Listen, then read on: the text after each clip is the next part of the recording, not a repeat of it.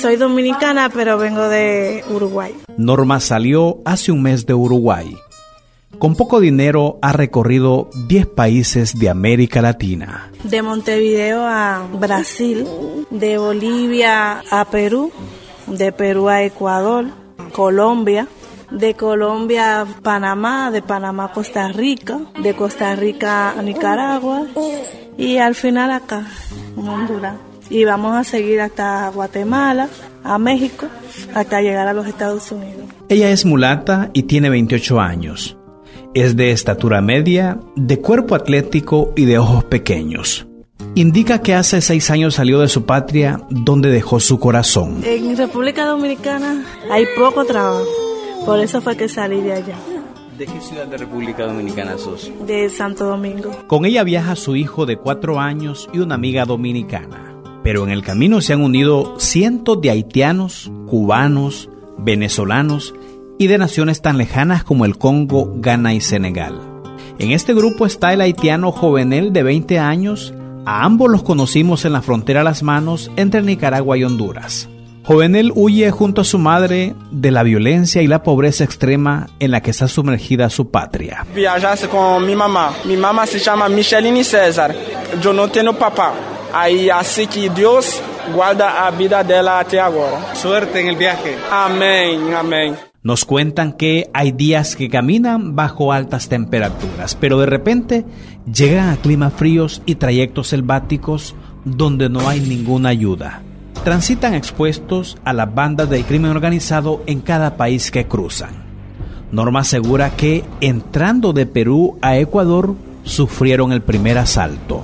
Nos atracaron, nos quitaron todo el celular y después nos llevaron a un platanal y ahí había más mujeres con niños venezolanos, cubanos. Nos quitaron todo. Y eso para mí siempre pasa. Y así transcurre la ruta llena de dolor, lágrimas y en la que en algunas ocasiones se encuentran de frente con la muerte. Norma cuenta que hay días que viajan en bus y otros caminando, aunque en una ocasión les tocó subirse a una pequeña lancha para avanzar por el mar entre la costa de Ecuador y Colombia. La lancha se, se apagó entre el medio del mar de noche. Nunca me imaginé que ahora mismo yo estuviera con vida. Después ¿Cuánto no- tiempo estuvieron en esa situación en el mar? eh, como ocho horas. Los miles de kilómetros para cruzar Sudamérica son muy duros, pero el paso de la selva del Darién entre Colombia y Panamá es más difícil. La selva huele a todo, pero sobresale un olor metálico emanado por el lodo que intenta tragarse las piernas de los migrantes mientras caminan. También llena los zapatos y embarra la ropa que de por sí está mojada por la lluvia que cae constantemente durante los más de seis días que dura la travesía. Pasar el Darién es como cruzar el infierno, asegura Norma. Los ríos se crecieron, no podíamos cruzar. Igual intentamos entre todos porque había muchos venezolanos y mm, bastante cubanos y pudimos cruzar, todos agarrados de manos, con soga, con palo y nos, nos arrastrábamos entre el lodo, como quien dice, subiendo montaña, bajando, súper cansados.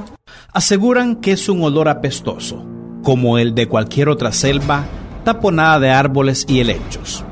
Pero en las profundidades del tapón del Darién, ese olor profano poco importa. Para un migrante lo realmente importante es atravesar esa muralla de más de 5.000 hectáreas de vegetación densa que separan a Colombia de Panamá. Y así continuar su ruta a Estados Unidos, todo por un sueño. La amiga de Norma es Elizabeth. Es de rostro aguileño, ojos grandes y labios delgados.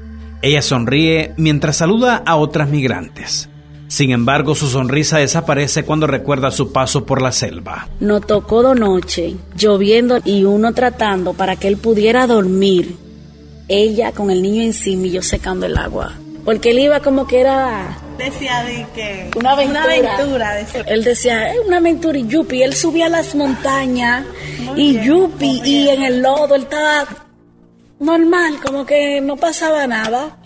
Pero uno se sentía mal porque uno sabía el peligro. Se fue una, una joven, se fue por el río. En esta espesa selva cubierta también de lluvia o nieblina, apenas se ve caminar a los embotados migrantes. Cargan botellas con agua, mochilas al hombro y algunos llevan a sus pequeños hijos en brazos. Este agotador camino les hace creer en varias ocasiones que jamás saldrán vivos de la selva.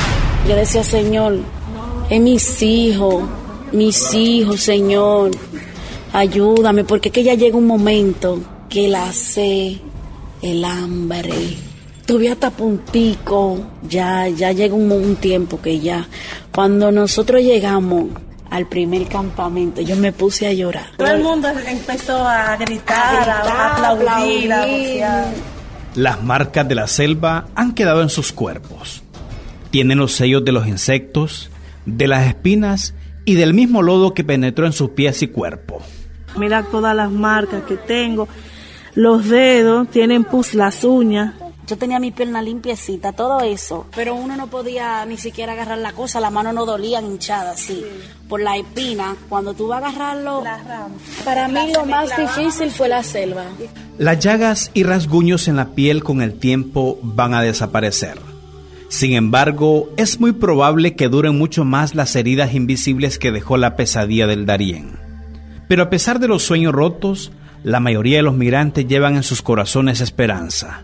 Esperanza de un futuro mejor para ellos, ellas y su familia. Bueno, yo quiero trabajar para ayudar a mi mamá y a dos niños más que tengo allá en República Dominicana. ¿Cuáles son tus sueños? Poder ayudar a mi mamá, yo tengo cuatro niños que no tienen papá. Yo soy todo en Dominicana. Para lograr estos sueños, la ruta lenta y llena de inconvenientes tiene que seguir. En esta dinámica atraviesan Panamá, Costa Rica, Nicaragua, para luego ingresar por puntos ciegos a Honduras.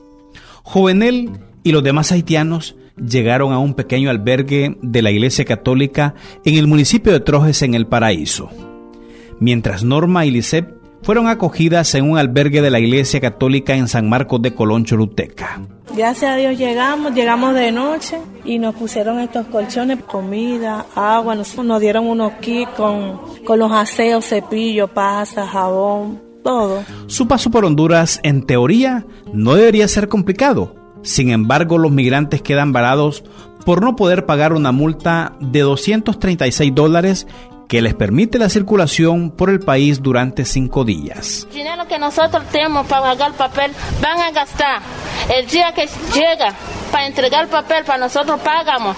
Ya no vamos a tener para ese dinero. Esto ha provocado que miles de migrantes se queden varados en Dalí el Paraíso y los albergues se vuelven insuficientes. Monseñor José Antonio Canales de la diócesis de Dalí el Paraíso asegura que a diario están llegando entre 100 y 400 migrantes extracontinentales.